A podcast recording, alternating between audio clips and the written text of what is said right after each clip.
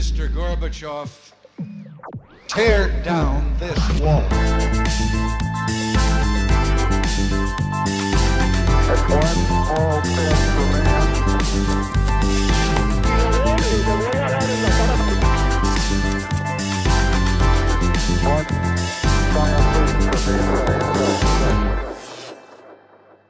Hola, buenos días a todos y bienvenidos a un nuevo programa de Acá Parchando. Hoy otra vez estamos aquí en la casa de Andrés, contentos y haciendo una nueva serie de los personajes que queremos hablar. Y hoy es el turno del gran Kanye West. I just fade away. Jesus, y quiéralo o no, es de las personas más influyentes de nuestro tiempo. Un tipo que, del que yo no sabía mucho antes de ponerme a estudiar para el podcast, pero que va a dar mucho de qué hablar. Andrés es un tipo que sabe mucho de música, o por lo menos eso dice. Hoy vamos, hoy vamos a ver qué, ta- qué tanto sabe, pero estudia eso, así que vamos a ver si no se perdió la matrícula. Y bueno, muchachos, aquí muy contentos de volver a esto. El día siempre es mejor cuando grabamos podcast, así que esperamos que ustedes también lo disfruten. Otra vez está haciendo sol. Otra vez está haciendo sol, ya. Y bueno, entonces nada. Yo le dije a Rafa que quería hablar de, de Kanye West porque yo creo que la gente se lo lleva tomando muy... Primero, la gente tiene una tendencia muy grande a decir que está loco y ya, sin saber, sin tener ningún contexto, sin, sin saber quién es el man.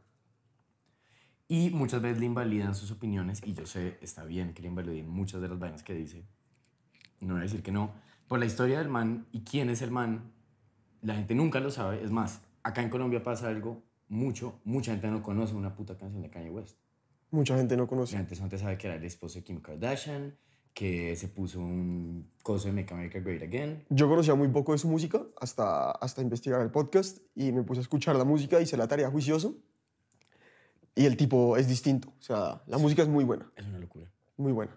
Entonces, Eh, primeras, primeras vainas que voy a hacer como para entender la música, para entender la historia del man, para entender todo es, primero, el man sufre de bipolaridad. La bipolaridad es una enfermedad que uno no se puede, bueno, no es que no se pueda escapar, pero que uno nace con bipolaridad, con, como con el cáncer, que uno nace con una tendencia a tener cáncer de tal clase. Lo mismo pasa con la bipolaridad. Y se empacó un accidente que Sí. también lo debió haber dejado... Varios accidentes. Varios accidentes que también lo debieron haber dejado trastornadito porque eso, Exacto. eso al principio de su carrera él sufre uno, que es cuando la mandíbula se le vuelve nada antes de grabar eh, The College Dropout. ujú. Y creo que es lo mejor que le pudo pasar. tarea bien hecha, huevo. Sí, muchachos, yo le tengo mucho respeto a la audiencia. yo hice la tarea muy bien. Entonces, lo primero que quiero que le digas a la audiencia es, tú sabes de música, yo sé de fútbol. Y, en el, y en el fútbol yo tengo un dicho que es que los cracks para mí no se cuestionan. Ok. O sea, Cristiano Ronaldo para mí no es el tipo ideal con el que me gustaría parchar, pero yo al tipo no lo cuestiono. O sea, el tipo está en los goles, está en los registros. Benzema tiene el problema de acoso sexual con Valbuena, pero yo siempre voy a decir Pero que el tipo es un eso, crack. ajá. Con Kanye pasa eso, o sea, en la Con Kanye música pasa eso. La música hay que cuando hablemos de Kanye y hablamos de música no le podemos cuestionar el talento. No, hay que separar el arte del artista. Con Kanye Total. West por encima de todos. Kanye West es un productor, un rapero, un músico impresionante. Lo que lo hace distinto a él, que era la otra cosa que quería explicar, es el uso de samples. Los samples son como pequeños pedacitos de música sacada de otra canción que tú lo metes en tu canción y lo haces tuyo. Te reinventas el sample. Él samplea como nadie. Eso por un lado. Por el otro lado, el tipo no tiene una tendencia medio como de Van Gogh, de que cuando saca algo todo el mundo dice qué raro y a los dos años de la nada es como todo el mundo lo está haciendo. Entonces eso pasa sobre todo con un disco del que vamos a hablar ahorita que es eh, 808s and Heartbreak, que es... Sin ese disco no usarían autotune hoy en día. O sea, es el disco que puso de moda el autotune. Why are you so. Pero cuando lo sacó era como, uy, qué asco, eso era como computador, esto está horrible. Y miren hoy en día, ¿no? Hoy en día no hay canción que no tenga autotune. Hay algo que me pareció de él, que me vi harto- lo escuché mucho hablar y, y le escuché podcast, le escuché la entrevista con Piers Morgan, que es un papelón, pero la escuché. Y él es un tipo muy culto. Es un tipo muy culto.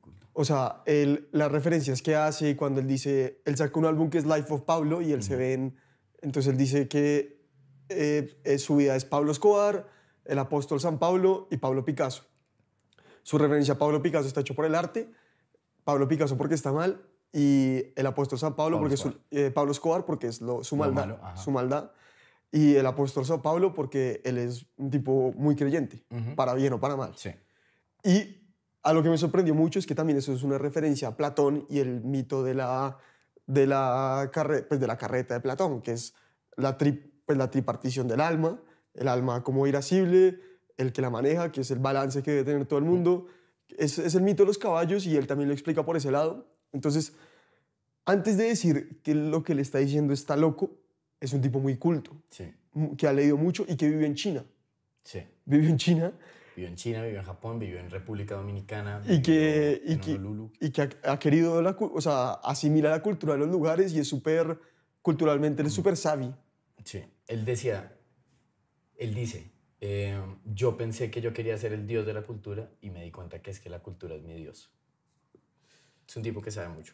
Pero entonces, volviendo a la historia un poquito para atrás, el tipo era, siempre quiso ser rapero, siempre quiso ser famoso, pero el man no tenía la calle que tienen muchos de los raperos, sobre todo en esa época que están Jay-Z, que está 50 Cent. El man no tenía esa calle y el tipo como creció con un poquitico más de plata que mucha otra gente, tenía acceso como a pues aparatos de producción, a un teclado, a un Roland, a cosas que lo dejaran hacer música. Entonces el tipo hacía beats para él, o sea, hacía la parte instrumental de las canciones para él, para rapear, y se dio cuenta que lo podía vender. Y en un momento llega a tal punto como el productor que en Chicago vendía sus ritmos, a, pues sus instrumentales a 500 dólares cada uno. Esto que le permite, uno, obviamente pues desarrollarse como artista, dos, juntarse con mucha gente. Entonces el man conocía a Pharrell, conocía a Jay-Z, conocía a todos de primera mano y a todos les decía, yo quiero ser rapero, yo quiero ser rapero. No, usted no, sigue haciendo beats, oiga, hágame un beat, oiga, hágame esto, hágame esto. Nadie le paraba bolas. El man toca todas las puertas que puede y todo el mundo le dice que no. Hasta que el man dice, bueno, lo voy a hacer por mi lado, con la plata que he hecho de los, de los ritmos, que esto es muy importante. Kanye West, a diferencia de Jay-Z, por ejemplo, rapea no porque le toque, porque muchas de, estas personas que vienen de muy abajo les toca rapear. Y eso hace que en el arte se note. Que a veces de pronto tengan que hablar de temas más así o hacer canciones más asá. A Kanye West le vale huevo. El man no necesita la plata de, de rapear. El man no necesita, no necesita decir algo en específico. Y eso lo vuelve muy real. Eso es para mí lo que más diferencia a Kanye West de todos los demás. Y es que el tipo dice lo que se le da la gana con la mentalidad. Lo que hablamos un poquito ahorita. El man no tiene como apego, como, ne- como necesito esto. No, el man lo hace y lo hace como le salga. Lo mejor que pueda. Ok, Andrés, entonces volviendo a la historia, él está tocando puertas, eh, la, pues, el struggle del artista, y ahí pasa el accidente, ¿o no? Ahí todavía no está pasando el accidente, sino que sí lo, lo- logra hacer que la disquera de Jay-Z, Rockefeller, lo firme a él como músico. Pero no le dan nada de plata. O sea, lo, lo contratan y se supone que ya van a como apoyar su carrera y no le dan nada de plata. Entonces ahí el tipo comienza a dar, pues, eh, dice, "Com- necesito sacar una canción y necesito que esta canción tenga un video musical. Y cuando está trabajando y buscando esas cosas, pasa lo del accidente. Está en Los Ángeles, se totea en el carro, se le rompe la mandíbula. Sobrio. partes. Sobrio. Sobrio, o sea, No, de malas. de malas, o sea, Y se le totea en cuatro partes la, la mandíbula. El doctor le dice, usted no puede cantar, olvídese de rapear, o sea... Y es como, listo, se acabó la vida del man y el tipo dice, no, ni para putas. Yo tengo que rapear, yo tengo que rapear. Es más, tanto tengo que rapear que voy a grabar con la mandíbula rota para que haga como un efecto musical que suene distinto, que es la canción Through the Wire, que es, de, que es del 2004, de The College Dropout, que es de la que tú estabas hablando, que es el primer álbum. que es el primer Pero álbum primero tiene. sale como sencillo. Él lo sacó primero con video y con sencillo. Ok. Entonces graba esta canción con la mandíbula rota. ¿Cómo deciden cuándo grabar sencillo y cuándo grabar álbum? Eso, ¿quién toma esa No, eso es, eso es, muchas veces la disquera toma esa decisión, pero uno como artista también puede tomar la decisión y eso Ok. recae, yo diría, más que todo en el género de música que tú estás haciendo, porque nadie se va a comprar un disco de reggaetón, por ejemplo, pero sí de pronto un disco de jazz. Entonces, de pronto te conviene más sacar un álbum de jazz y sacar eh, un single de reggaetón.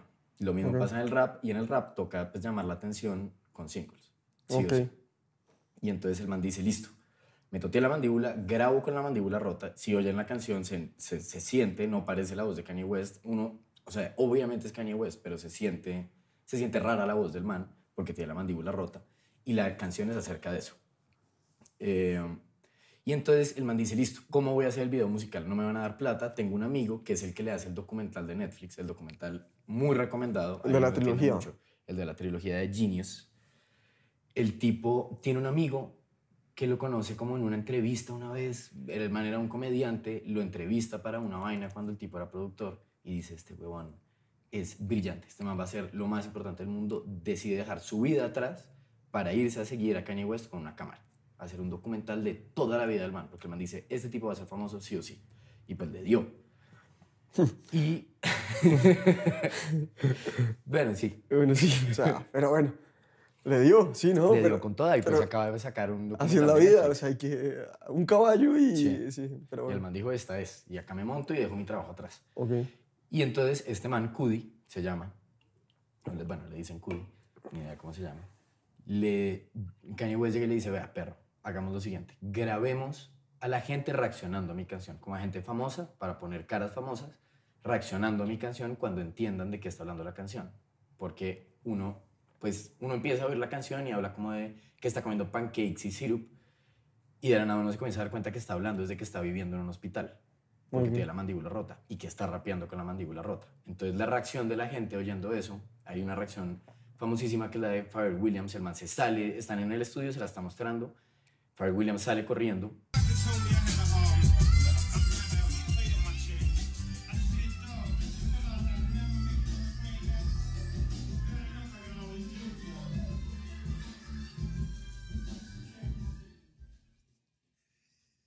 Como, como reaccionan los negros, como con lo de cuando, como con la magia, por ejemplo. Sí, ok. Y es como, wow, motherfucker, shit", Salen corriendo. sí, bueno, sí. así reacciona Pharrell Williams. Y el video es eso. Y con ese video ya la gente comienza a notarlo. Ok. Entonces ahí ya se vuelve medio conocidito y Rocafela ya le da la plata. Por fin. Le comienzan a dar plata y es tomado en serio como rapero. Y en ese mismo disco saca es Jesus Walks.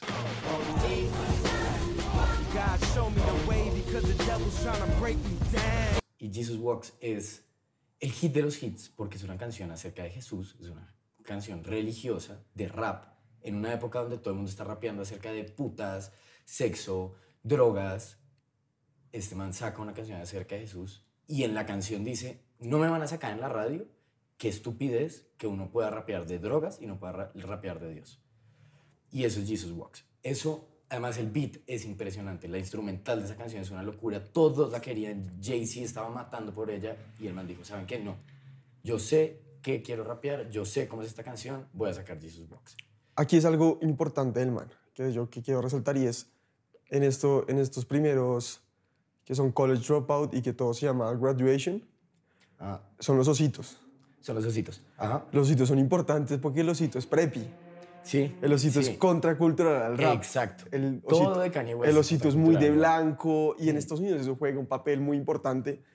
Y aquí es cuando el tipo, a mí me impresiona, es el tipo lo cultural, o sea, hay gente que tiene la chispa para la cultura, que sabe qué va a pegar, qué no, cómo ser trascendente, cómo no.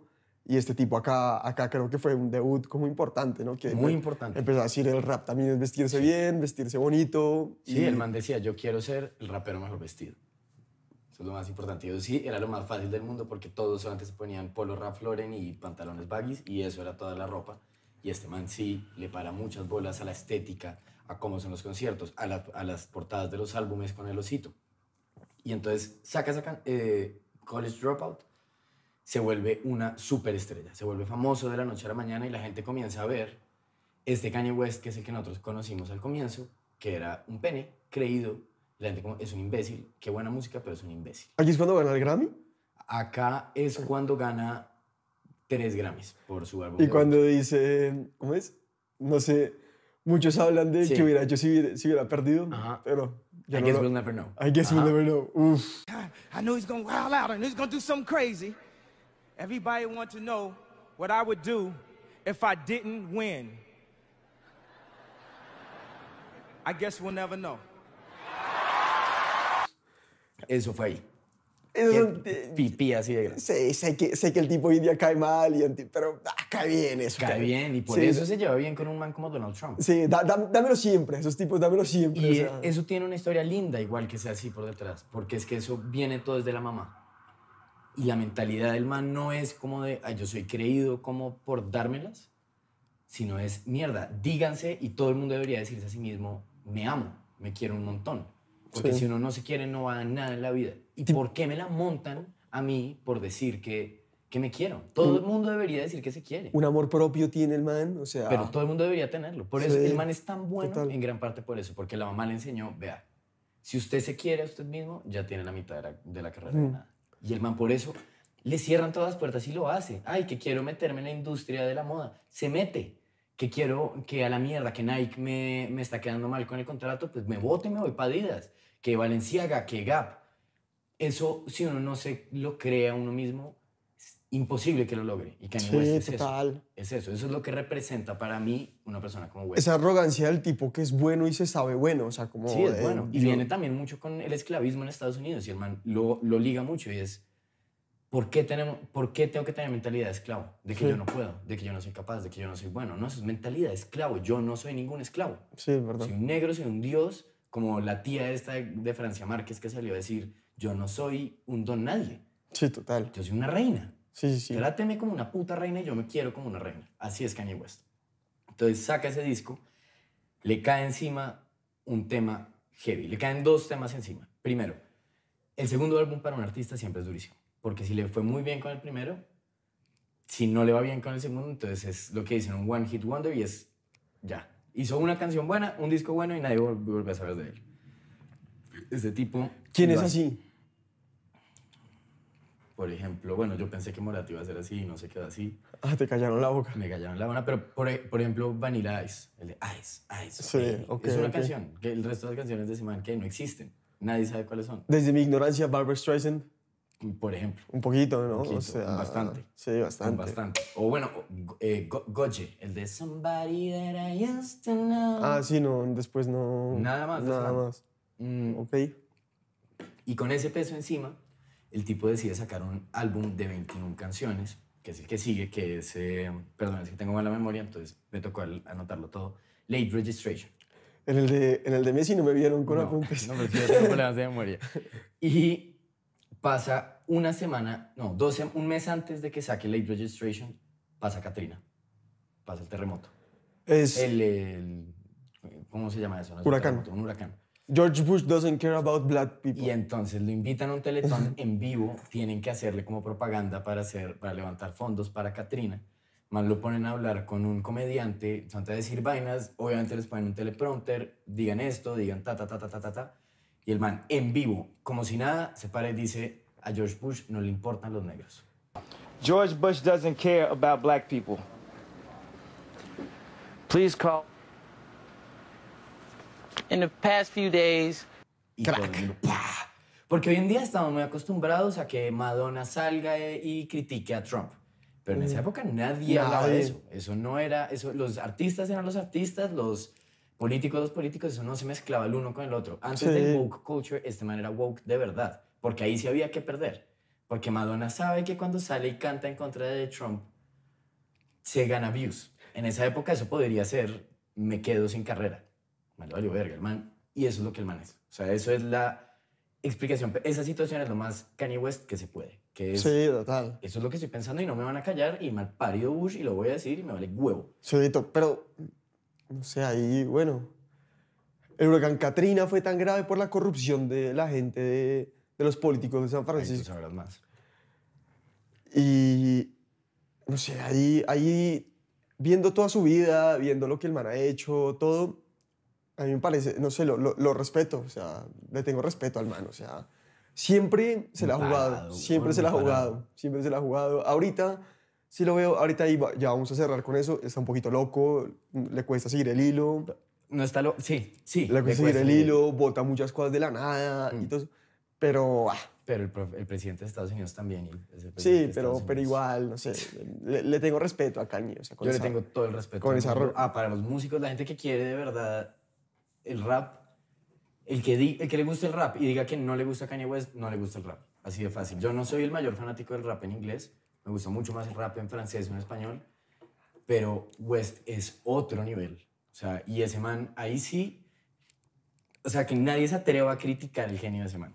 Ok. Entonces pasa esto. Late Registration, ah, les voy, les voy a recomendar canciones de, de regalo. De Late Registration es- aparece El amor por la mamá en Hey Mama, que es una canción divina. A mí, a mí me puede hacer llorar. Es acerca de la mamá y del amor que tiene a la mamá, que esto es un poquito un spoiler de lo importante que era la mamá, pero también un poquito del apego ya ansioso que tenía con la mamá. Edipo, Ah, un poquito Edipo. complejo Edipo. No, y el tipo, a medida, normalmente los, los famosos, y yo creo que es muy normal, a medida que van creciendo como artistas, pues se alejan de sus raíces. No, este man entre más famoso, más necesitaba la mamá, vivía con la mamá, todo era con la mamá. Entonces saca Hey Mama, y Hey Mama es divina, decide hacer el debut eh, en vivo, lo decide hacer en ópera, porque a la mamá le gustaba mucho ópera, todo. Y de, esa, de ese disco vemos la primera vez del tipo realmente dando una opinión política, con una canción que se llama Diamonds of Sierra vibe.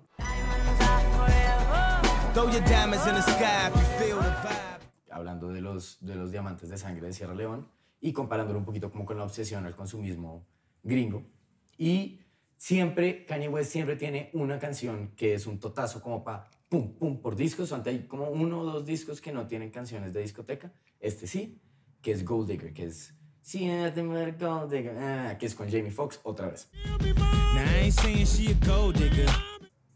Entonces, listo. Pasamos ahora a el, el disco que para mí lo cementa como artista importante y es Graduation. Graduation, el tipo está oyendo música con sus productores y sale una canción producida por Daft Punk y el tipo se enamora de los sintetizadores. Daft Punk es un dúo francés de música electrónica. Espérate, que es- ¿qué es un sintetizador? un sintetizador es un O sea, yo soy, aparato- espera, yo soy arrítmico, bailo mal, no toco un instrumento y en clase de música cuando todos podían tocar flauta, yo no, entonces la música no fue para mí, no fue mi camino. O sea, en las discotecas intento bailar, pero no puedo. Un sintetizador es un aparato que funciona de, o sea, digamos, a diferencia de la música de, de un piano o de una guitarra, un sintetizador produce los sonidos de forma eléctrica o pues digital. Hoy en día es digital todo, pero en la base simplemente es un aparato que a través de un oscilador, un oscilador es una corriente eléctrica yendo y viniendo, unos ceros. Hasta que va tan rápido que genera un sonido.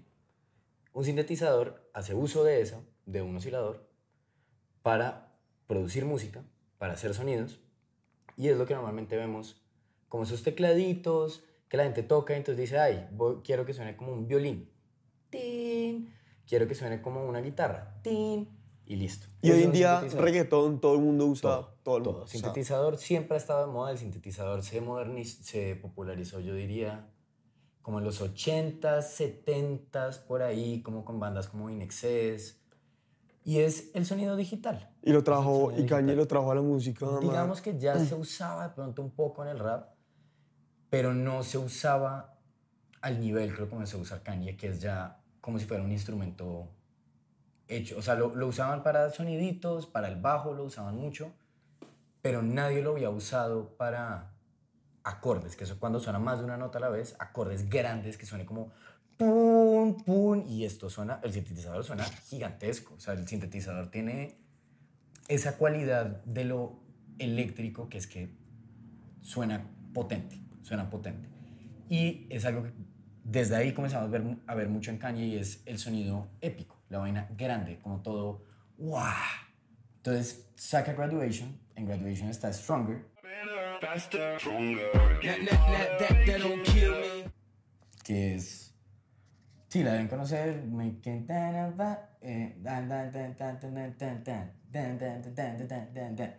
que es una canción basada en un sample de una canción de Daft Punk, que es un dúo de, sí, un dúo de DJs que hacen música electrónica. Y el tipo entonces coge en, en Graduation y comienza a generar este sonido gigante, que yo diría que ahí es donde uno puede ver esta obsesión por lo grande y por lo épico es una miradita al subconsciente de Kanye West, del amor propio que se tiene este man. Una fe ciega, una fe ciega. siempre. Y este disco además, él toma la decisión de, tengo tan grande la chota que lo voy a sacar el mismo día que sale el disco de 50 Cent. Y acá es que se gradúa como estrella. Se gradúa como estrella, La porque- re- la- valga la redundancia, en graduation él se gradúa. O sea, saca Y la con mayoría de toda, edad. Suma cum laude. Sí, se gradúa o el sea- hijo de puta. Porque 50 Cent era la estrella del rap gangster, que es todo lo opuesto a Kanye West. Es todo por lo que lo criticaron toda la vida, es porque usted no es suficientemente calle. Bueno, me voy uno a uno contra su calle, que es 50 Cent, y lo duplica en ventas. 50 Cent había dicho que si le ganaba en ventas, que no volvía a hacer música. Obviamente le tocó seguir haciendo música porque le dio una tunda a otro nivel. Es más, Kanye West le, le- le advirtió desde antes, le dijo, no, no haga esa promesa tan huevona. Usted es un muy buen músico, no se vaya a quedar sin carrera, no sea huevón porque le voy a ganar. Sí. Y le ganó. Y toteó. eso como lo medían antes, o sea, solo por En- venta. en de- ventas. Ah, esto es muy importante. No existía Spotify, ¿no? Entonces, toda, toda esta historia, así porque de pronto necesitaba plata Kanye West para sacar un disco, va en el hecho de que toca hacer copias de discos en físico. Sí, es que eso para uno hoy en día es como... Sí. Hoy en día, un artista puede ser famoso solo y sacar su música solo y grabar sus videos solos. Muy fácil porque Spotify cobra muy poquito por, o sea, tienes que comprar, te tienes que afiliar a una, se llaman agregadoras y la agregadora te mete tu música a Spotify y ya, y te vale, no sé, 5 dólares al mes. En esa época, pues imagínate tú, pues, sí, eh, mandar a imprimir 100 mil copias de un disco, carísimo, carísimo. No, además no tienes cómo hacerle promoción, no existía Instagram, si algo por ahí, como en MySpace poner algo, pero no era, no era lo que era, no es lo que es hoy en día. radio. eh, radio, tocaba. sí. Conseguir radio, aparecer en MTV, eh, que esa es otra que a Kanye le toca Oye, romper las MTV, paredes. MTV siempre, ¿no? O sea, MTV dictó el, la, la música la dictaba MTV en esa época. 100%. Era, era bueno MTV. O y sea, si usted iba a su- ser famoso, tenía que salir en You Hear It First, que era un programa de MTV donde a Kanye le tocó pedirle, cobrarle favores a todos los huevones que les había dado instrumentales gratis para que, por favor, Sonte, déjenme mostrar eh, Through the Wire en You Hear It First de, de MTV. Entonces acá es donde entra el gran mierda, el primer gran punto de inflexión de la vida personal de Kanye West, que es la muerte de la mamá. Sí, la mamá era su... La mamá era, Era su vida. él. O sea, él, su, él se define a sí mismo en base solo a la mamá. El papá básicamente lo abandonó cuando era chiquito. No lo abandonó, abandonó, pero no era una persona presente en su vida. De hecho, él se, va a vivir, él se va a vivir a China con un padrastro. Pues, o con un... Eso sí, no sé. Con un o sea, O sea, ellos- ¿Cómo sí. es la historia? No, yo, o sea, la mamá, la mamá no sé por qué tomó una decisión tan rara de ir a vivir a China. Le salió un trabajo y Kanye va a China y le toca colegio en China, pero China, años 80, o sea, Una locura. una mierda. Hay que, pues. hay que hacer ahí una pequeña aclaración. Es que Donda era una vieja muy linda y véanse el documental de Netflix, lo nombrar mil veces. Era una vieja mu- muy agradable, o sea, se nota que era una muy buena persona, pero estaba completamente fuera de sus cabales también. O sea, uno para crear un ególatra de ese nivel, igual tiene que ser uno un poquito una persona complicada. Pero hay que tener, o sea, para, para, ser, Pero kudos, o sea, para ser exitoso en la vida hay que tener un poquito de Kanye West. en uno, o sea, toca que- tener todo lo de Kanye West. Y lo Sí. que te decía antes del discurso del man, que es, la gente lo critica por ególatra en vez de coger y decir, ¿por qué no tomo un poquito de eso para mí en mi vida? Para cuando Sí. voy a ir a una vaina de trabajo, llegar como si ya fuera el dueño, como si ya fuera el dueño del chuzo. Sí. o sea, ¿Por qué lo critican por quererse? Sí, también. Sí, es verdad. Y, y aquí es 808. Ahí, entonces, se muere la mamá, el tipo se vuelve mierda y saca 808s en Heartbreak. Que se sepa, ¿él tiene problema de droga o no? Mm, tiene una cierta obsesión por el percocé que después le va, le va, le va a salir caro porque pues es una droga, es, creo que es un ansiolítico el percocé. Pero no es una cocaína o No, no es, no es adicto a la coca, toma mucho Genesí y eso sí es famoso. Menciona el Genesí en un montón de canciones. Era un loco por el Genesí. ¿Qué es el. El. Es un whisky. Un whisky de single malt, alguna de esas vainas. Se muere esta señora, el tipo queda destruido y saca el disco que revolucionó la, indu- la industria hoy en día, como la conocemos, la música de rap, el reggaetón, todo lo que conocemos, yo diría que viene mucho, el sonido, como el- la, la cualidad tímbrica de la música hoy en día viene mucho de este disco. Que es ¿Esto qué 808 año es? Estamos en 2008. Ajá. 2008. Bien mar- marcar. El man le, le da muy duro, se va a Honolulu, se esconde en Honolulu básicamente a hacer música.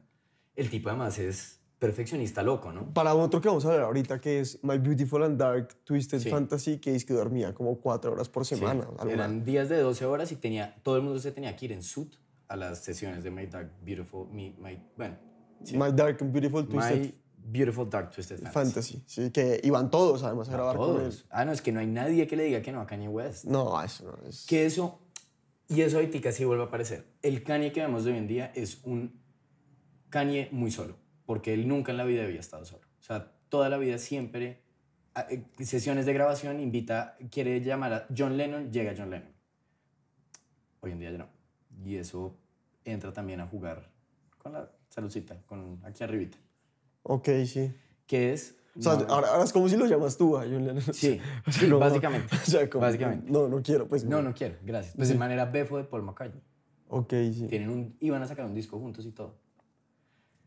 Y acá para explicar un poquito la bipolaridad, como les dije, uno nace con eso eh, y se caracteriza por tener dos posibles estados. Uno es depresivo, que es no te puedes salir de la cama, no puedes comer, no te quieres cocinar, no quieres lavar, no quieres hacer.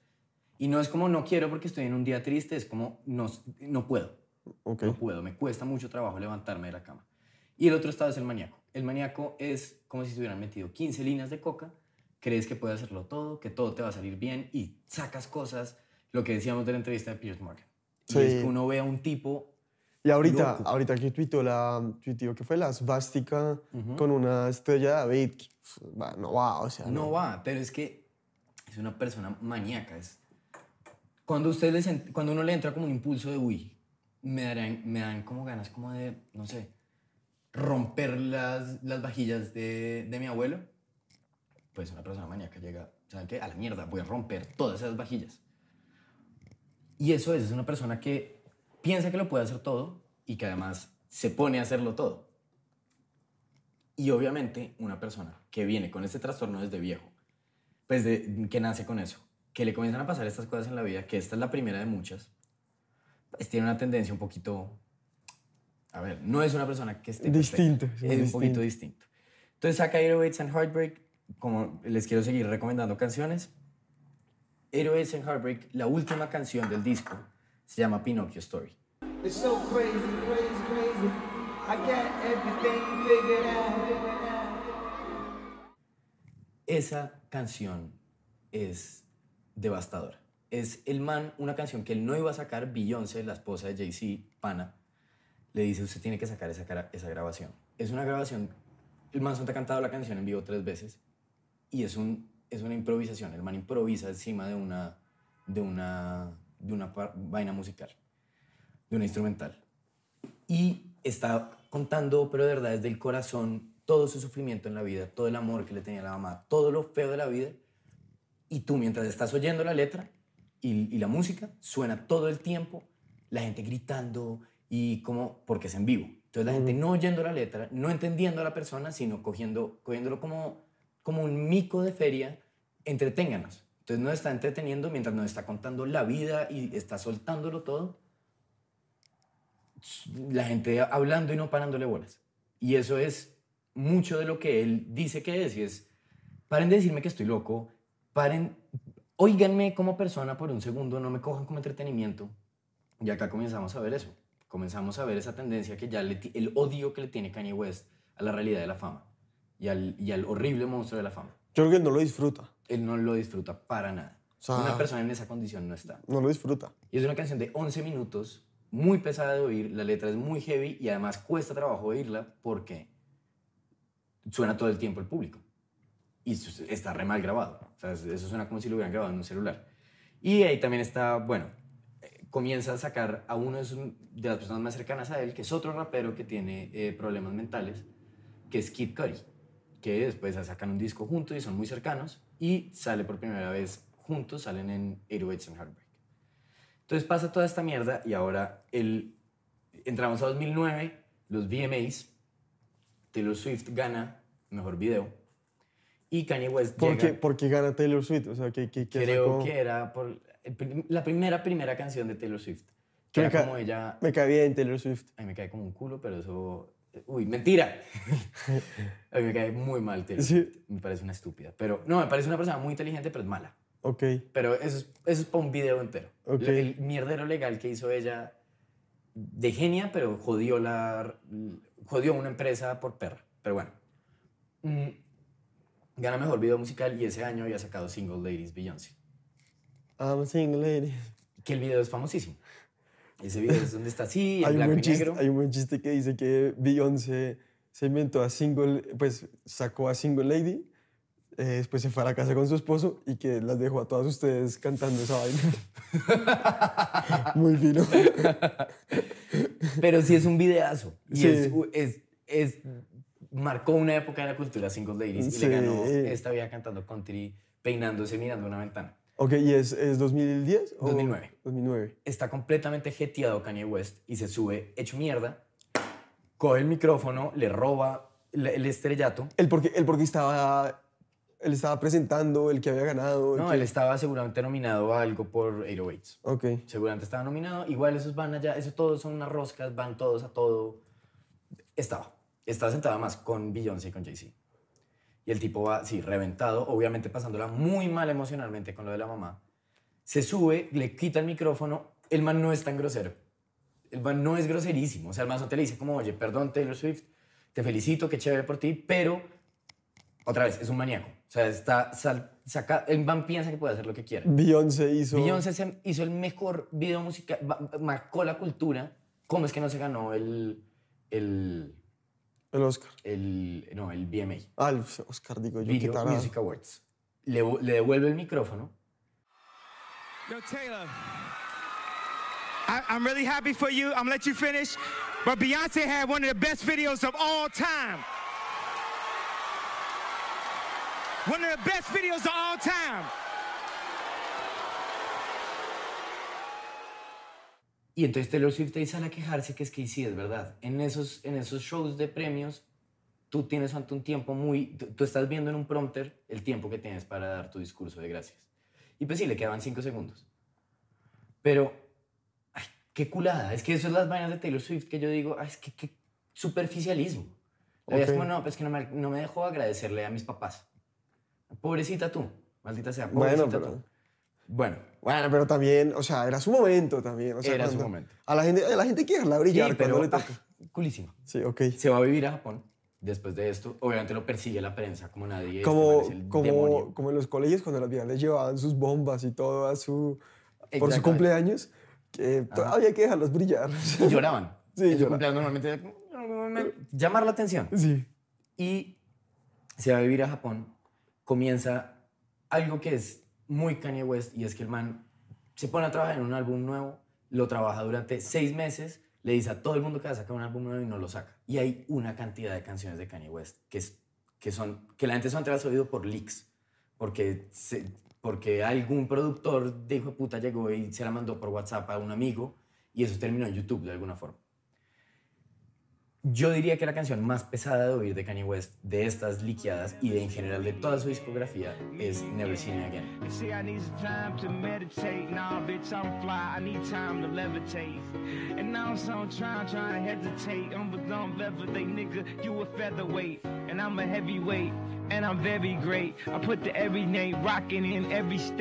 Do not debate, you can act Kate. I must have on fate, getting up on fate. Guess it's my fate, guess it was written. I could sound fun, guess it was different.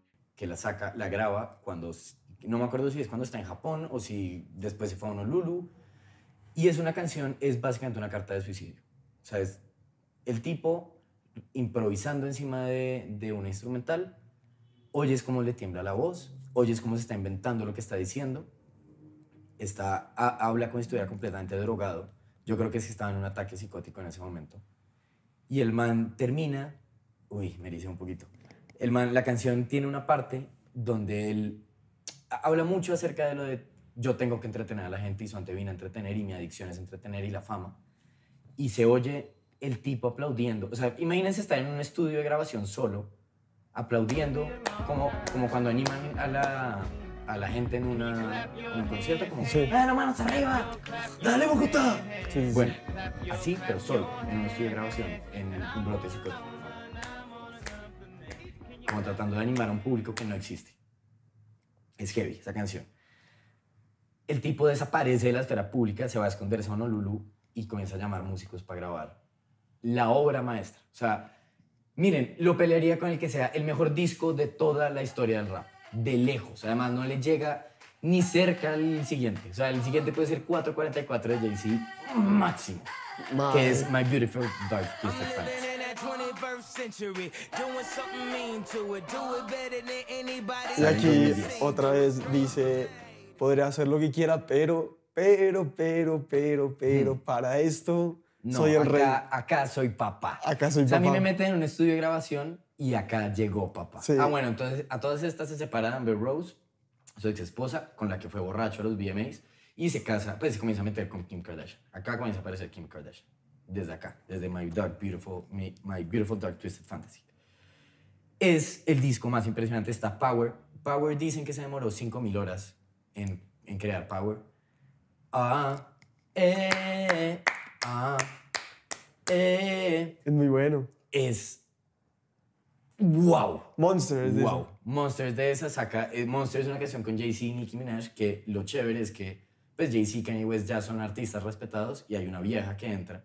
Esto sí es girl power, de verdad. La vieja Kanye West la puso a grabar y regrabar y regrabar esa canción hasta que le saliera perfecto. Pull up in a monster automobile gangster with a bad Y creo que to- todo el mundo que haya oído la canción va a estar de acuerdo que el mejor rap de esa canción es Nicki Minaj. O sea, se fuma a las dos leyendas del rap. Ok, y ahí ella se Ella, ella ahí comienza. eh, Kanye West hace mucho esto y es que hay muchos artistas que aparecieron por él. Kid Cudi eh, y Nicki Minaj son solamente un par de esos. Está All of the Lights, que es una canción que tiene 20, como 30 compositores distintos. Ah, Tiene la voz de Elton John, de Alicia Keys, de Jay-Z, de todos. Y no, no es como que los ponga a cantar en una parte donde se luzcan, no. Claramente todos esos super músicos y cantantes famosísimos son sonido de fondo. Son, te cantan como en un coro, como si todos estuvieran Guantanamera. En All of the Lights, que es una canción acerca de perder a la familia. Hay una, hay una referencia que voy a hacer, pero que me pareció muy chistoso, como el paralelismo que hay entre la historia de Michael Jordan y la historia de Kanye West, que es, primero los zapatos, los Yeezys, pues se vuelven como los Jordan, que se vuelven, Ujú. es como que te recibes de icono cultural en Estados Unidos cuando Sí. tienes tus zapatos, como ahí cuando tienes tu marca de tenis, ya es como, bueno, llegaste a una estratosfera. y que el hecho de que, ¿sabes? Que cuando Michael Jordan estaba grabando Space Jam, todos los jugadores de la NBA iban a jugar contra él, como ponle fútbol 5, que es lo que llaman ellos pick-up games, para ir a entrenarse contra Michael Jordan en el verano. Era como... O sea, juegan con Kanye West. No, con, con Michael Jordan. Ah. Todos iban a, a la Florida y aquí es lo mismo que todos vayan a Honolulu a Ah, grabar ajá. como... Usted tiene que venir aquí a grabar si quiere Sí. ser alguien. O sea, usted, si, Sí, usted, total. si usted es alguien, Ok. venga aquí a grabar. Y, Chévere paralelismo. y, y refleja como Estados Unidos es un país de locos, pero, es, co- locos, pero es como aquí está el Dios, como venga acá, que aquí está Jesucristo. O sea, Sí, como si Messi invita más. Sí, como Jesucristo lo está, lo está recibiendo en su Ajá. casa, no puede decir que no, como, o sea, no, no, no. Si usted es alguien, por respeto a la música, tiene que ir a grabar eh, My Dark Beautiful Twisted Fantasy. Ajá. Eh, Nombre difícil, ¿no? My Beautiful Dark Twisted Fantasy. Eso. Y está Runaway.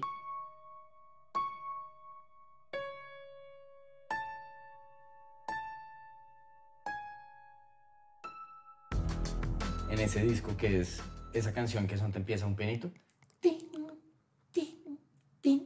Que es una canción de nueve minutos con Kid Cudi hablando de no ser nunca suficiente para su pareja, para la vida. Y es la primera, es de las pocas veces que uno ve a Kanye West no siendo un ególatra, sino siendo una persona como aceptando que no es perfecto Ok, punto. acepta por primera vez que no es perfecto y ahora pasamos, bueno, ese es un pequeño disco que no es el más importante, pues sí, no es pequeño, es gigante, es muy famoso, solamente no tiene un valor emocional como tienen los otros, que es Jay-Z era el dios y Jay-Z fue el que lo aceptó a Rockefeller. Y para él, para Kanye West, Jay-Z era dios, Ok. era el gran rapero y es el gran rapero histórico de Estados Unidos.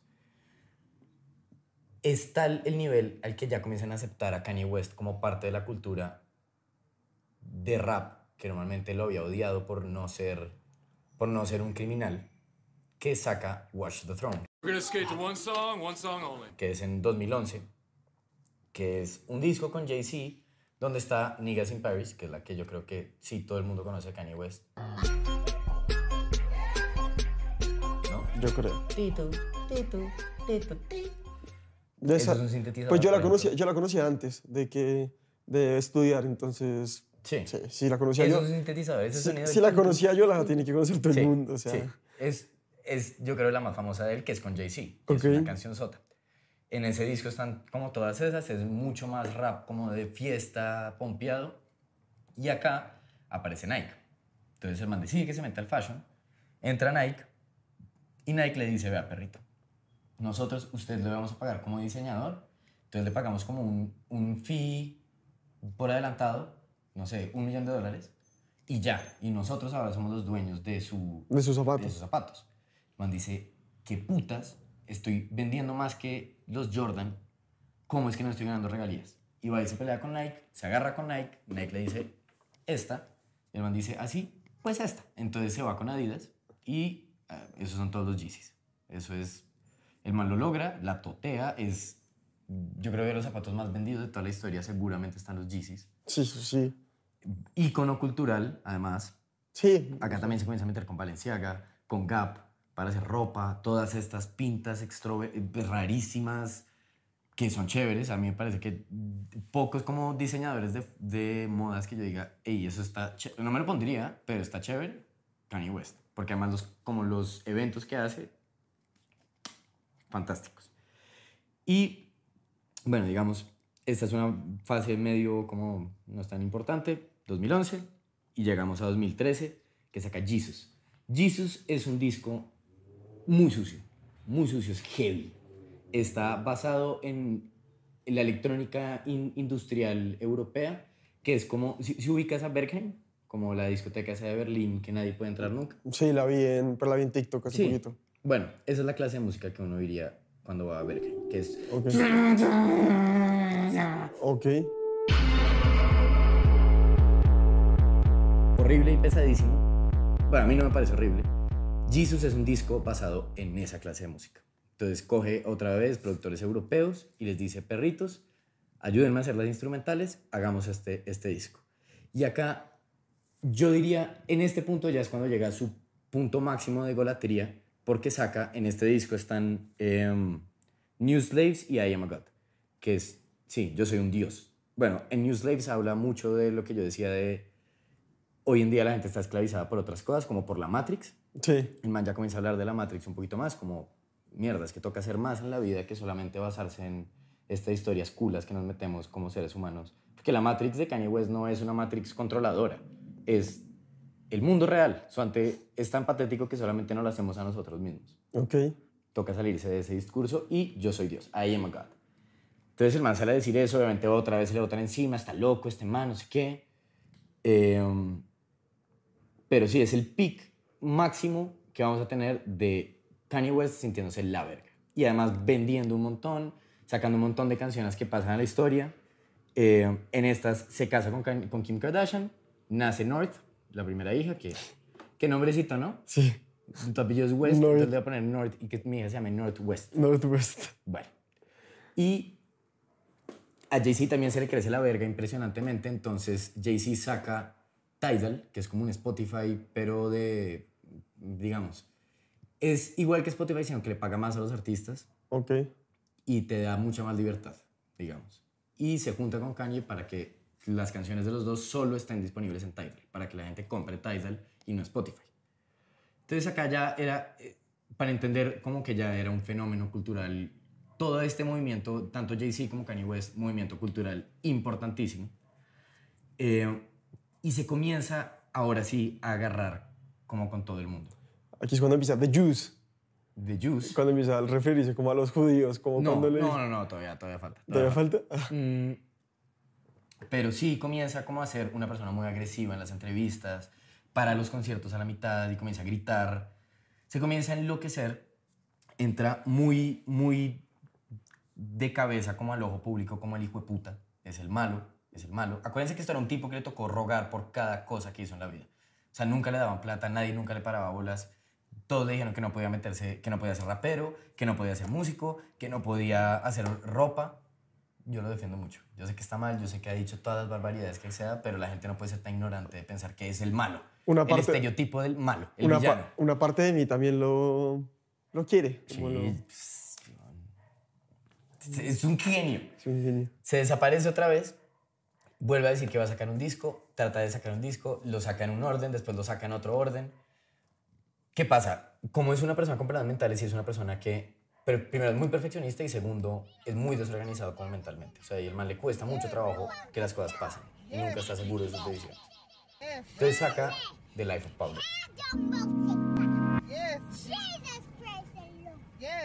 pero lo saca como cinco veces distintas con diferentes canciones en diferente orden. The Life of Pablo es mi disco favorito de este man.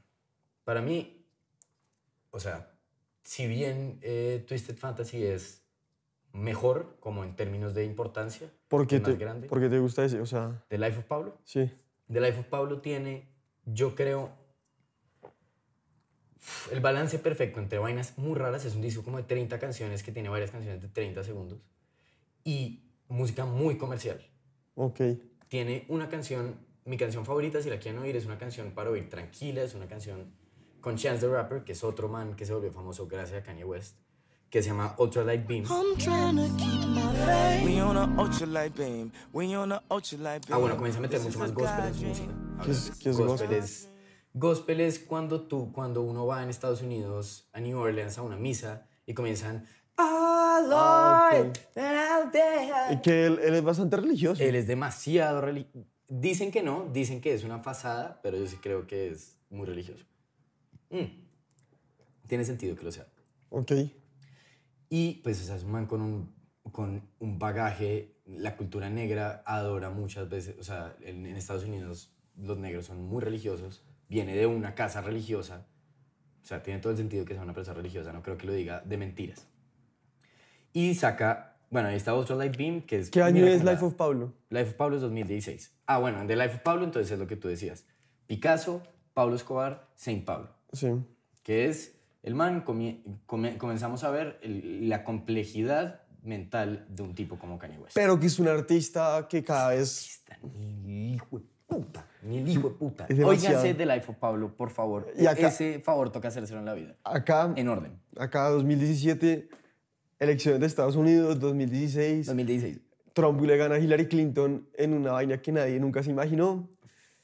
Y sale Kanye West a la Casa Blanca Ajá. con un- una cachucha de Make America Great Ajá. Again.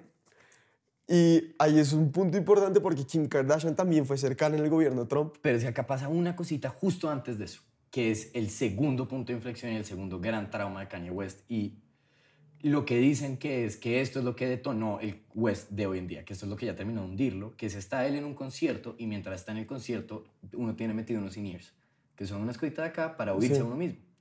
Pero también puedes hablar con tus productores. O sea, te pueden decir como, hey, vayas más lento, oiga, te da cuidado con esto, acuérdese que en esta parte tiene que saltar de acá a acá. Y el man está cantando y le dicen, se la acaban de meter a la casa y le, le están pues, con pistola y todo a Kim Kardashian. Se le acaban de meter a su casa a atracarlo con su esposa y sus hijos adentro.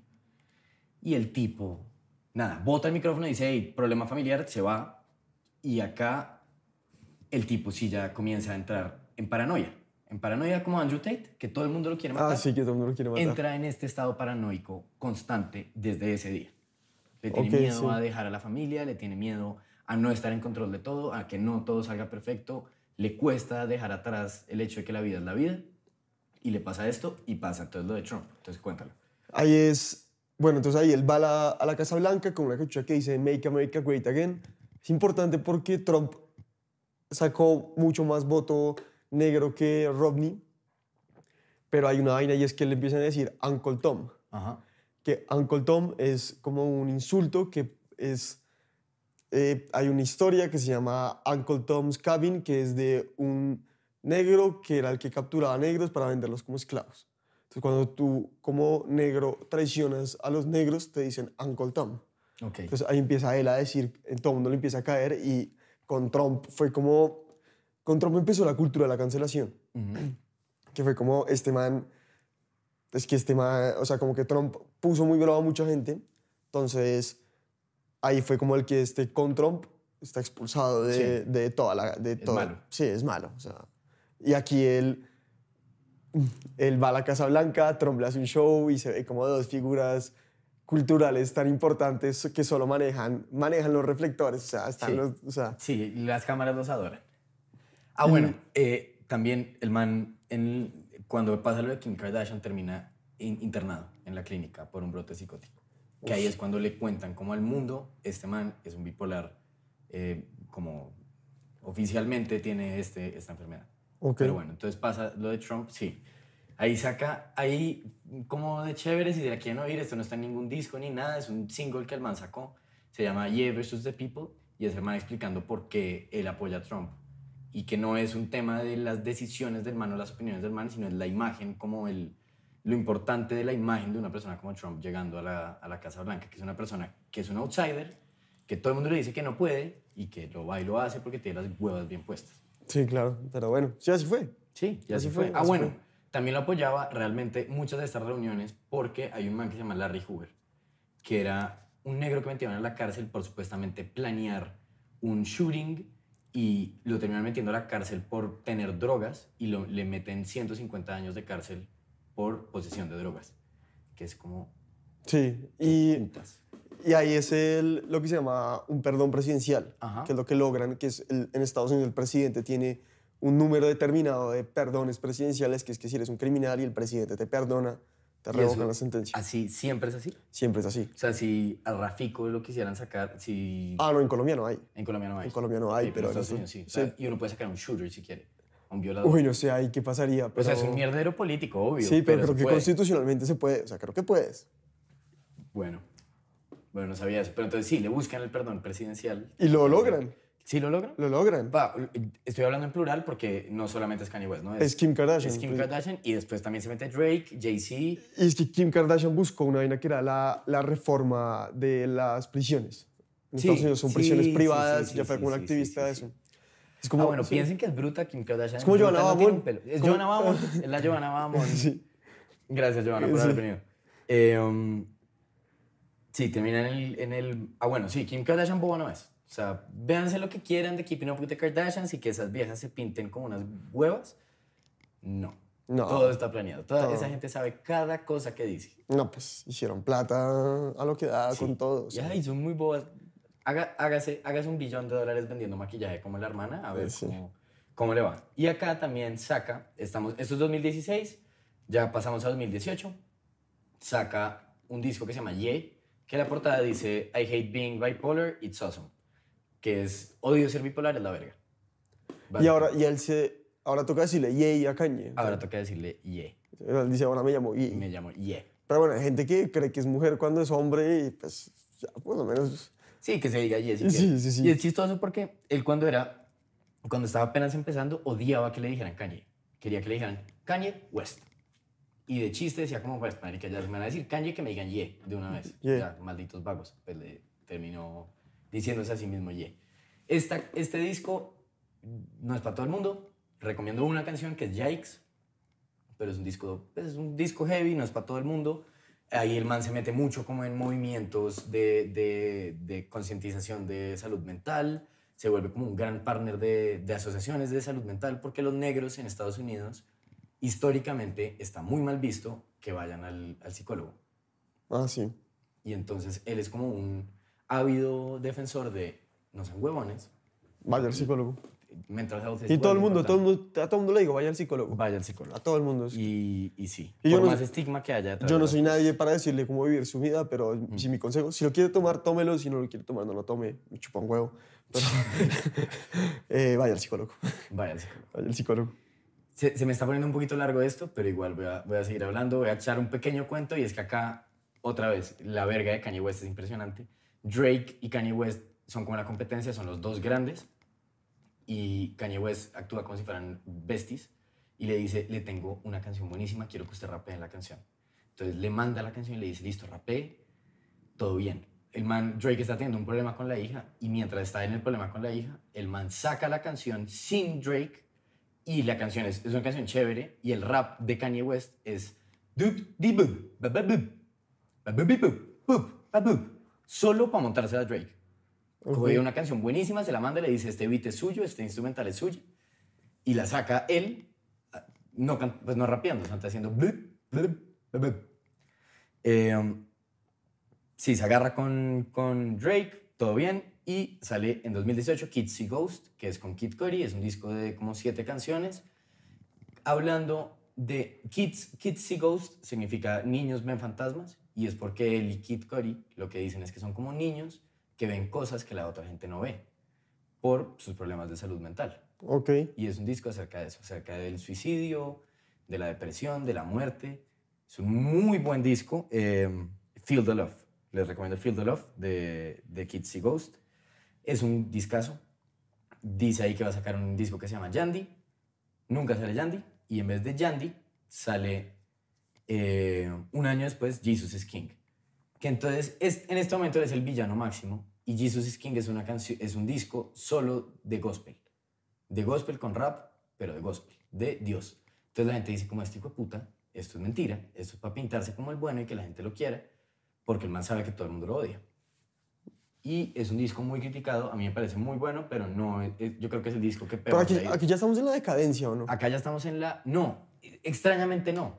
Sigue pegando todo, ¿ok? Sigue pegando todo. Y de hecho pegó hasta el último disco, Donda pegó un montón. Ok. Pero sí está en, la de- en el decaimiento máximo de que todo el mundo dice es el malo. Es el malo y todo lo que hace Kanye West está mal. Y si opina Kanye West está mal. Y está loco. Y ese hijo de puta no lo oigan. Y es el malo. Chao de película. Twitter, de Chao de Twitter. Lo sacan de todas partes. Que es, una, que es un Uncle Tom. Que es, Sí, claro. es el infierno. De este disco, Use This Go- Gospel, les recomiendo. Es una canción tranquilita. Y se postula para presidente. 2020. Man, le entra Ah, la sí. locura. Se manda para la presidencia. Ahí cuenta tú más porque yo No, no, sé se, mucho se de- postuló, pero no, o sea, no, no llegó ni a la primaria seria, o sea, no, no, no, fue algo estúpido, o sea. una decisión maníaca. pero obviamente fue, una decisión maníaca. Pero se lanzó, o sea, Se fue el lanzó. candidato. Claro, y había, pero hubo estados donde ni siquiera aparecían el baloto porque decían esto es un chiste. Sí, como que no, sí. Bueno, no, no queda, obviamente no queda presidente, no le va bien tampoco. Termina con Kim Kardashian, se separa. Entonces, tercer mierdero. eh, se separa de Kim Kardashian a todas estas. Seguramente, sin ser un entrometido, seguramente porque el man estaba insoportable. Una persona así, yo lo apoyo y es un duro y me parece un genio, pero, un Pero inmamable. Debe ser inmamable vivir con ver, ese man. debe ser inmamable convivir con Kanye, como Con debe ser inmamable convivir con Maradona. O sea, son tipos que para uno son chéverismos, que son sus ídolos, pero al usted el ídolo. Sí. O sea, debe ser una mamera y debe ser como algo, o sea, debe ser un- una vaina para rayarse la Sí. cabeza. Y yo creo que seguramente eso fue lo que hizo que se separaran. Y está bien, y ahí no hay que meterse mucho. Obviamente esto fue un drama mediático impresionante, pero nadie sabe realmente por qué. Lo manejaron con mucho más táctico, Lo- mucho más sí. tacto que Shakira y Piqué. Ah, f- O sea, pues para, o sea, como... sí, es que esos dos yo creo que lo están manejando pensando en la plata. Los dos saben la publicidad que les hace. Dicen, listo, nos vamos a separar, aprovechemos este mierdero mediático para hacernos plata los dos. Bueno, pero, pero ahí se lo doy a Kanye que, pues, eh, lo, lo manejó con Lo tacto. manejó bien, lo O manejó sea, como, un, como un adulto, por sí. una vez en la vida. Ya voy a parar de hablar de dos discos. Es el último disco. Sale Donda en 2021, después de que no le fuera bien con Jesus is King. Y el tipo se enloquece y decide alquilar el estadio de Mercedes-Benz en Atlanta, que es donde él nació, en Atlanta, Georgia, durante un mes. Y se encierra con un crew de gente para preparar el concierto, para terminar de el concierto donde iban a sacar el disco, para terminar de grabar metidos ahí adentro y pues preparan un concierto que es impresionante. O sea, se pone en la mitad, eso es un estadio de fútbol americano, se pone él solo sobre blanco, pone una cama y ropa y es él solo caminando alrededor de todo un estadio de fútbol americano, solo cantando las canciones. Y hizo varios conciertos porque mientras las cantaba se iba reinventando el disco. Entonces la gente pudo ver cómo, cómo crecía el disco desde cero. Un animal. Y este sí le va bien. La gente lo volvió a respetar como artista, por lo menos. Y para mí eso era el pick. Y ya le vamos a ver más de Kanye West. Pero y ahora sí ya te voy a dejar hablar a ti. Ahora decide que odia a los Jews. Ahora sí se metió contra comentarios antisemitas, fue principalmente lo que lo sacó de Twitter. Él dice que los Jews son como que los que manejan como... O sea, a ver, ¿por qué es tan grave decir que los judíos son los que manejan el mundo, aunque sea... Porque lo manejan. Es verdad, o sea, todos los... Como los judíos son como el 10% de la población mundial y tienen, póngale, 60% de la riqueza. Esto, es- esto, último fue inventado, pero es una estimación. Sí. Bueno, pero, y ellos no son malos tampoco. por No, eso. no son malos por eso, cracks, pero bueno, ojalá. sí, son cracks y los premios Nobel casi todos son judíos y eso. Pero es muy jodido tú mandar ese mensaje porque es un mensaje de Hitler. Sí. Entonces, cuando, cuando Alemania perdió la Primera Guerra Mundial, se hizo una vaina que fue el Tratado de Versalles. eh, iban unos políticos judíos a firmarlo y se muchas vainas para Alemania. Y el discurso de Hitler fue este: Los judíos usted lo odian, los judíos usted controlan todo. Y los judíos son los que siempre han controlado el sector financiero. Entonces, salvo aquí que lo controla Luis Carlos Sarmiento. Pero bueno, es, es verdad, o sea, no, no, no es, no- ojo, no, no es ilegal ni es, o sea, es un negocio. es un negocio. Pero, eh, ¿qué es lo que pasa? Que el sector financiero y las instituciones manejadas por judíos principalmente son las que como que terminan controlando a la gente porque si no eres judío como que no entras a nada, ¿me entiendes? Porque ¿qué pasa? Que la gente vive esclavizada por el crédito Claro. y la gente como que no, la gente a veces no entiende cómo, cómo funciona la plata un poquito, como que la gente sabe que necesita plata para vivir, pero no sabe cómo funciona la plata y no sabe cómo, bueno, esta, esta tarjeta de crédito viene a 15% de interés, no puedo comprarme una hamburguesa a crédito porque termina valiendo el triple, Ajá. pero hay gente que igual lo hace. Entonces Kanye West se metió, metió un discurso muy nazi.